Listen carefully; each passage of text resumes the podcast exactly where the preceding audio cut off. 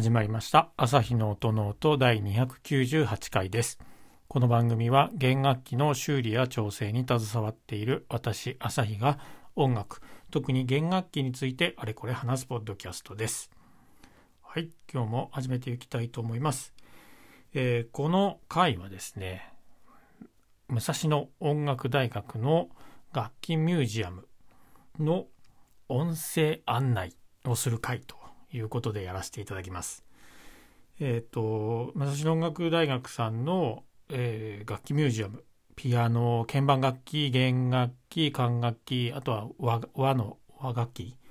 えー、琴とか三味線とか、あとは世界の楽器、みたいな形でいろいろこう展示があるんですけど、えー、そこの、まあ、私弦楽器なんで、弦楽器に焦点を、フォーカスを当てて、えー、どこを展示されている楽器のどこを見ると面白いよっていうのを、まあ、このポッドキャストを使って音声だけっていうところもあるので、これで、えー、少し紹介みたいな感じでさせていただければなと思います。はい。早速、ね、これ聞きながら、えー、今、まさに、えー、楽器ミュージアムの弦楽器のところに立ってらっしゃる方もいらっしゃるかもしれませんので、もうちゃっちゃか始めろよっていうね、ところもあるかもしれませんので、やっていこうかなと思います。まず、弦のところに入っていただくと、真正面、入り口にはですね、えー、ビオール族、ビオラダガンバとか、えっと、そういったものが置いてあるんですけども、え壁沿いにね。で壁沿いではなくて、ちょっとアイランド的なところで、こう、真ん中にショーケースが、うんと、2つ3つぐらい置いてあって、一番入り口に近いところのあの楽器それをちょっと今からあの鑑賞ポイントっていうかねその辺を紹介していこうかなと思います。えー、っと正面見ていただいて左上からですね123456上に6つ下段にまた6つということであると思いますので、えー、まず上段の6つについてこの回ではお話をしてみようかなと思います。時間がね早く進めばあ下段もやっちゃおうかなと思うんですけど、ちょっとどんな感じかというところです。えー、一番左上ですね、見ていただくと、マッジーニ工房と書いてあります。えー、マッジーニっていう方はブレッシアの、えー、バイオリン製作家さんで、まあ一応ガスパロ・ダ・サロの弟子と言われている方です。で結構昔、えー、初期の頃ですね。なので、えっ、ー、と、アンドレア・アマティの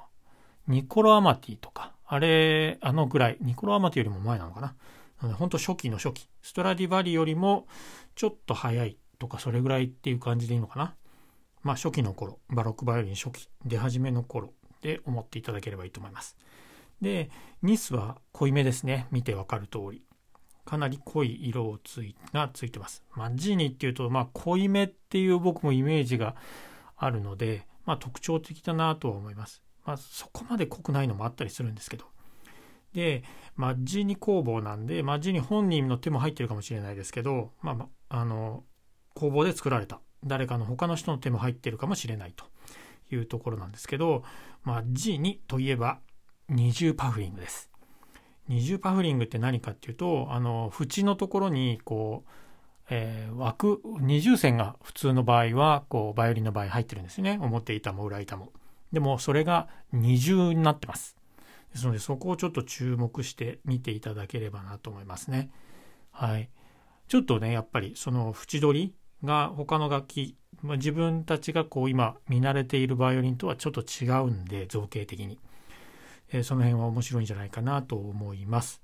あとは、この楽器特徴的なのが、えっ、ー、と、本当の縁、端っこっていうんですかね。そこに白と黒の象眼もくっついてますよね。この辺も見ていただきたいですね。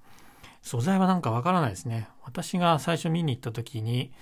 単眼鏡を持っていくの忘れちゃったんで、もしかしたら象牙と何か黒いのは何だろうなっていうところではあるんですけど、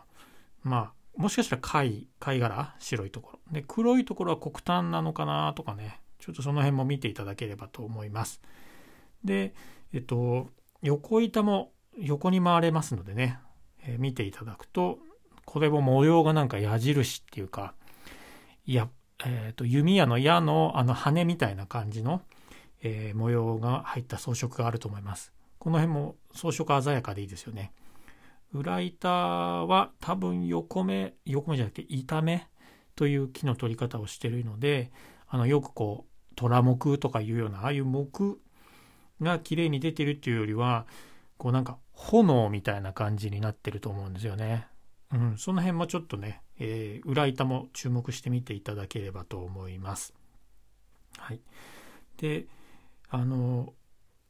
まあ、昔はですね、バロック以前は本当バガンバ、ビオラダガンバとかがいっぱい作られていたっていうところで、ビオラダガンバ、ビオール族ってヘッド部分があの渦巻きじゃなくて顔とかね、女性の顔とか。で、このバイオリンはライオンだと思うんですよね。うん。ですので、その辺、えー、体もちゃんとね、尻尾までちゃんとついてますんで、この辺も、お造形すごいなっていうことで見ていただけると面白いんじゃないかなと思います。あとは、まあ、正面にまた戻ってきてもらって、F 字工を見ていただきたいんですけど、F 字工ですね。うんと、ウイングって呼ばれるところ分かりますかね？えっ、ー、と、上と下に丸っこい穴があるじゃないですか。丸っこい穴の、えー、開いてる方じゃなくて、こうなんか、ペロンって出てる木の方、表板の木のところがあると思うんですけど、そこがですね、上の方は結構尖ってるように見えるんですよね。普通は、なんだろうな、この字型っていうか、そういう風に見えるんですけど、まあ、隣の楽器とかもと見比べてみてもらってもいいと思うんですけど、上の方結構とんがってて、下の方も、まあちょっと細いですね。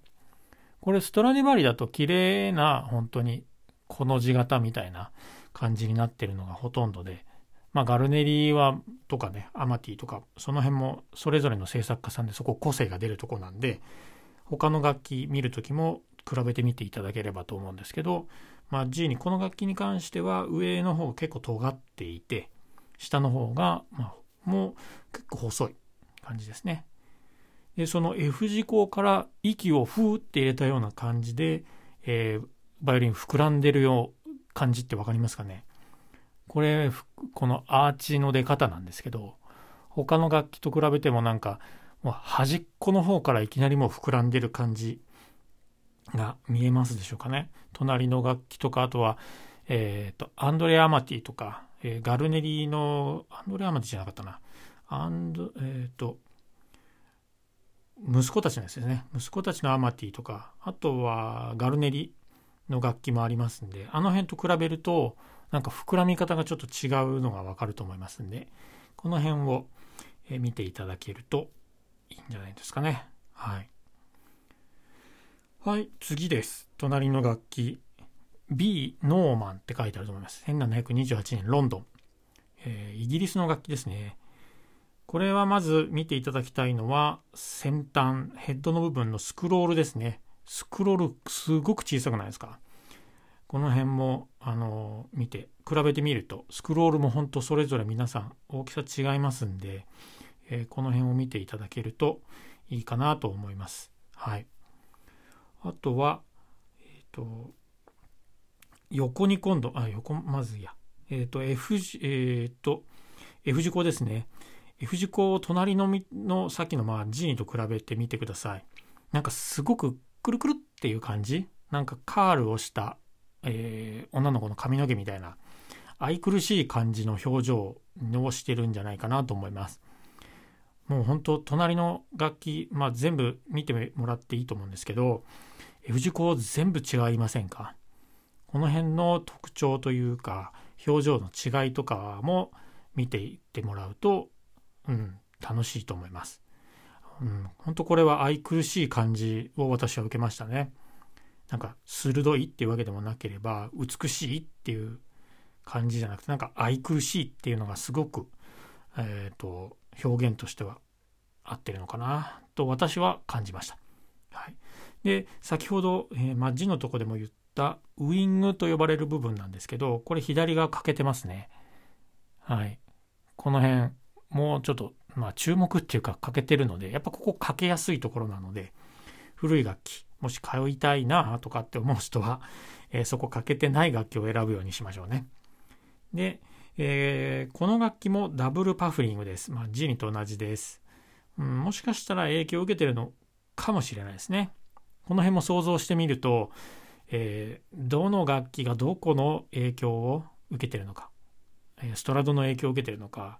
ストラディバリの影響を受けてるのか、ガルネリの影響を受けてるのか、ニコロアマティなのか、まあ、もっと詳しくなってくると、ブレシアっぽいのか、ナポリっぽいのか、ミラノっぽいのかとか、その辺も分かってくると、えー、すごく楽しめると思いますので、そんな感じで楽しんでみてくれればなと思います。で、この楽器なんですけど、横に回っていただいて、ショーケースの。そうすると、F 字工が空いてるところ見てみてください。見えますかね？向こう側見えませんか？要は手前側の F 字工から向こう側の F 字工が見えていて、さらに向こうの景色が見えるっていう。これ、ハイアーチの特徴です。ハイアーチの特徴うん、そうですね。やっぱりアーチが高くなっているので、F 字工も、あの、なんでしょう、縦にこう広がる。横から、側面から見た時に広がるって、まあその結果、向こう側の景色が見えるっていう。えー、こういう楽器は、あの、昆虫立てるの大変なんですけど、まあこういう楽器はハイアーチです。で、よく見ていただくと、要は高いアーチになってるので、テールピースくっついてると思います、表板に。あんまりこれはよろしくないんですけど、そうですね。この辺も、まあ、ハイアーチの特徴ですね。他の楽器は多分ね、テールピース、表板と接してないんですけど、この楽器だけ、確かですね、テールピースについてますので、うわ確かに言われてみると、アーチが高いっていうのを感じていただければなと思います。次です。隣。えー、3つ目ですね。ジョバンニ・ガエタのパッチーニ。えー、1630年イタリアですね。えっ、ー、と、うん、私としてはわかんないんですけど、専門家じゃないんで、アンドレア・アマティっていうアマティファミリーの、まあ、創始者っていうか一番古い人ですね。がいるんですけど、その人の楽器っぽいなーっていう印象を受けました。F 字工に関しても、まあ、アマティっぽい感じを受けましたし、うん、この辺ですね。まあ、私、詳しくはわからないんで、まあ、勝手に言ってるだけなんですけど、もっと詳しくね、分かってくると、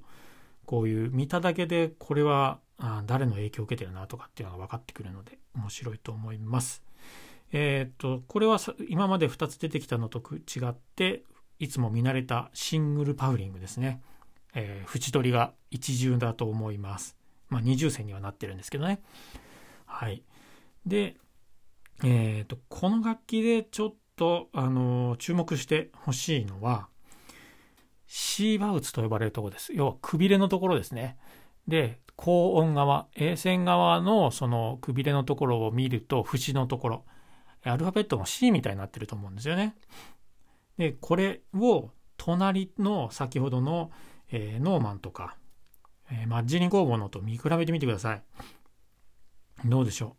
う？全く違いませんか？まあ他のが違うって言ってもいいかもしれないんですけど、まあ同じような感じではないですよね。えっ、ー、と C のこう狂って、まあ書き始めと書き終わりのところ、えー、アルファベットで書くとき、そこのこう感じがこう内側まで寄ってきてるのか、それとも何でしょうね U というあのアルファベットみたいにそんなに内を U という字を横向きにしたような感じね、えー、そんな感じでこうそんなに内に入ってないとかこの辺もバイオリンのこう見た目の表情っていうところを決定づける、えー、要因にはなりますので C バウツこの楽器は緩くないですか？そんなにこうカーブがきつくない。この辺を感じていただければバッチリだと思います。もし裏側に回れるのであれば、えー、スクロールのところを見ていただくとなんか PL みたいな感じで、えー、誰かが削ってるっていうかねなんか千枚同士か何かでこう自分のイニシャルかなんか、まあ、この楽器を使ってた人なのかもしれないですけど、えー、刻印っていうかなんか千枚同士じゃないななんかこう焼き印みたいな感じ。刻印をしてるところがあると思いますので探してみてください。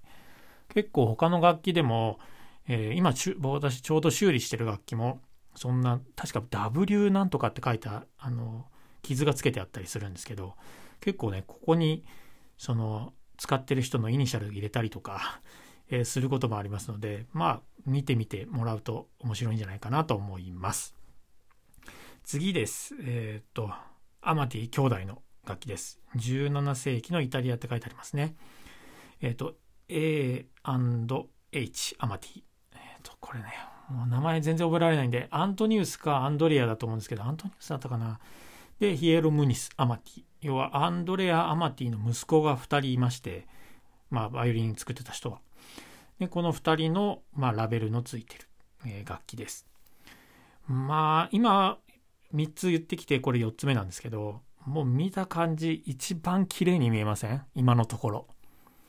最初の音、まあ、1600年、1600年の代の隣のやつとか、えー、イギリスのやつと比べても、なんかこう、一種の完成されたっていうかこう美しさがあると思うんですけど、うん、すごい綺麗じゃないかなと思います。で先ほどのあの隣の楽器左側の隣の楽器と比べても、えっ、ー、と C その C バウツと呼ばれるくびれのとこですねここが大きくないですか？高さがあるっていうか幅があるっていうかですねこの辺の違いも見ていただくと面白いと思います。で、あとは縁取りのパフリングですね。これも位置がかなり外側に寄ってませんかね。エッジに近い方に。ですので、えー、なんだろうな、ちょっと窮屈っぽく見えたりとかするんですけど、私はこういうのも好きですね。ストラデオとかガルネリの楽器、ね、モデルに見慣れてる人は、このアマティのえバフリング、エッジにすごい近いのは、ちょっとなんか窮屈っぽく見えたりとか、なんか貧相に見えたりっていうことはあるかもしれないですけども、こういったあのパフリングの位置、エッジからどれくらい離れてる、近いか。この辺も、あの、まあ、楽器鑑賞との上では面白いとこだと思いますんで、えー、今後注目してみてもらえればなと思います。F 字工とかスクロールも本当綺麗ですね。はい。なんかこう左右非対称とかなんかガタガタしてる感じもなくとても綺麗ながあの楽器だと思います。でこの楽器横板と裏板横からはちょっと見づらいですけどあの後ろとか回ってもらうと、えー、金の装飾がこう見えると思います。多分天ぷらで描いてるのじゃないかなと思うんですけどちょっとねもう摩耗して削れてきちゃってる部分があるんでよく見ないとっていうとこなんですけど裏板はなんかケンタウルスに乗った神様人間みたいな人がうすらぼんやり見えるんじゃないかなと思います。結構こういうのは貴族の注文貴族の、えー、宮廷に収めるとかいう時にはこういうふうに絵っていうかねそういうのを書いてあの納品してるっていうところもあるのでその辺の時代もあったのかなっていうのを想像してみると面白いと思います。どこの貴族に行ったのかなとかね。じゃあこの楽器はまあ貴族に行ったんだったら貴族の生活を見てたのかなとかね。そんなのも想像してもらうと、えー、面白いんじゃないかなと思います。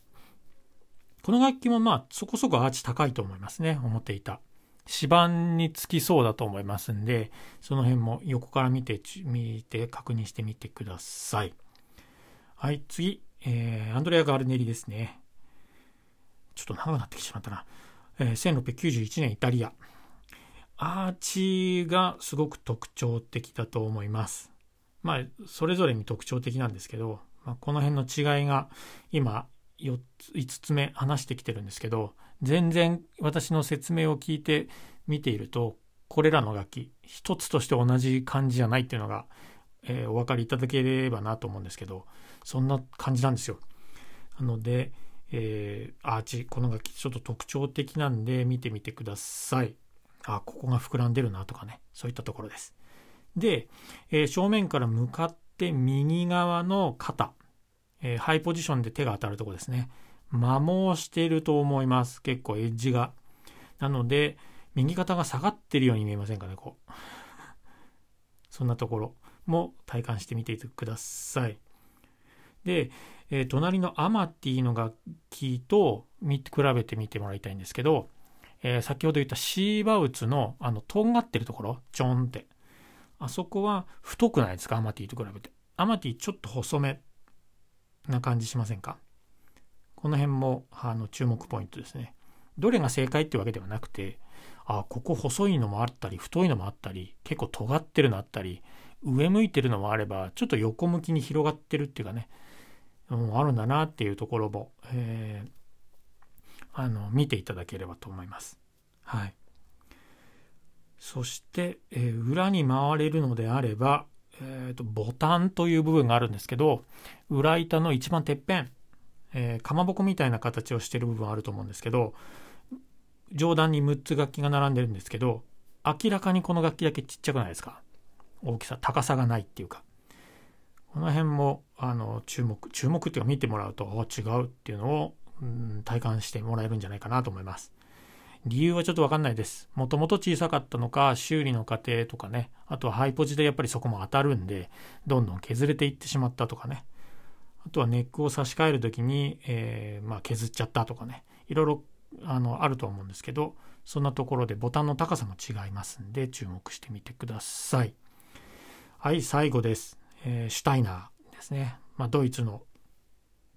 えー、古い、古いっていうか、えー、初期の頃の楽器ですね。これもすごくハイアーチですよね。今のストラディバリとかのモデルと比べると明らかにこうぷっくり膨らんでるのがわかると思うんですけど、えー、ちょっとほんとシュタイナー的なあの膨らみ方をしてるなって私は思います。えー、マジーニのあの風船みたいにぷくって膨らました感じではないけどハイアーチ。この辺のアーチの感じ、えー、先ほどもガルネリも特徴的ですって言ったんですけど注目してみてもらえればなと思います、えー、これはアマティとは比べてパフリングがエッジから結構離れてるのに気づいていただけますでしょうか。はい。で摩耗してるとかねやっぱり近くなっちゃってるんですけどこのパフリングの距離っていうのも注目ポイントです、えー、さあ正面にから見てもらうと F 字工です。左右の F 字工を見てみてください。なんかすごいあの距離がある感じしませんか？右と左で。右と左のその隙間っていうんですかね？感覚が。隣の楽器ガルネリとかアマティとかよりもなんか F と F がすごい左右に離れてる感じしませんかね、まあ、シュタイナーっぽいっちゃこの辺がスタイナーっぽさを醸し出してるんじゃないかなと私は思うんですけども。はい。あとはえっ、ー、とやっぱりこの F 字工も可愛らしくないですか？なんかこう美しいっていうよりはなんかね可愛らしい愛くるしい感じがすると思います。結構ね私こういう系のあの F 字工大好きなんではいこの辺見て F 字工の違いも見てもらえると面白いかなと思います。この楽器の注目ポイントとしてはペグボックスですね。あのペグが入ってるところ。あそこの左右の壁が他の楽器に比べて分厚くないですか？この辺の違いですね。はい。で、形も、あの、8の字っていうかね、ひょうたん型してると思うんですけど、なんか8の字っていうよりは、なんか四角っぽくないですか？全体的なシルエットが。で、シーバウツもまあ、ね、なんか、キュッと締まった C っていうよりは、なんかゆる、ゆるいシーバウ、あの C の形してると思いますし、まあ高さは結構ありますよね。C の、C の部分の高さ。はい。こんなとこですかね。あとは裏側に回っていただけるのであれば、えー、裏糸の右側ですね。えー、金属でこう顎当て締めたようななんかへこみ傷とかがあると思うんですけど、まあ、こういうふうに歴史を感じることができる楽器かなというふうに思います。えー、冗談だけで何分ぐらい喋ってんだろう。25分ぐらい喋っちゃってましたね。えー、次の回は下段をやりたいと思います。はい。また、えー、楽しみに、楽しんでいただければと思います。そんなところで今日の配信はこの辺で、えー、番組を気に入っていただけた方は、え、番組のフォロー、あとは Twitter、Instagram もやっておりますので、そちらもぜひフォローをしてみてください。え、あとはお便りですね、もう募集しております。朝日 .soundnote. あ、じゃあ、ごめんなさい。いつも間違えるな。朝日 .soundnote.gmail.com ですね。こちらでお便りも募集しておりますので、またよ、よければそちらにも、あの、メッセージいただければなと思います。では次の回は下段の6つの楽器お話ししていきますので、えー、楽しんでいただければと思います。では次回の配信でお会いしましょう。ありがとうございました。さようなら。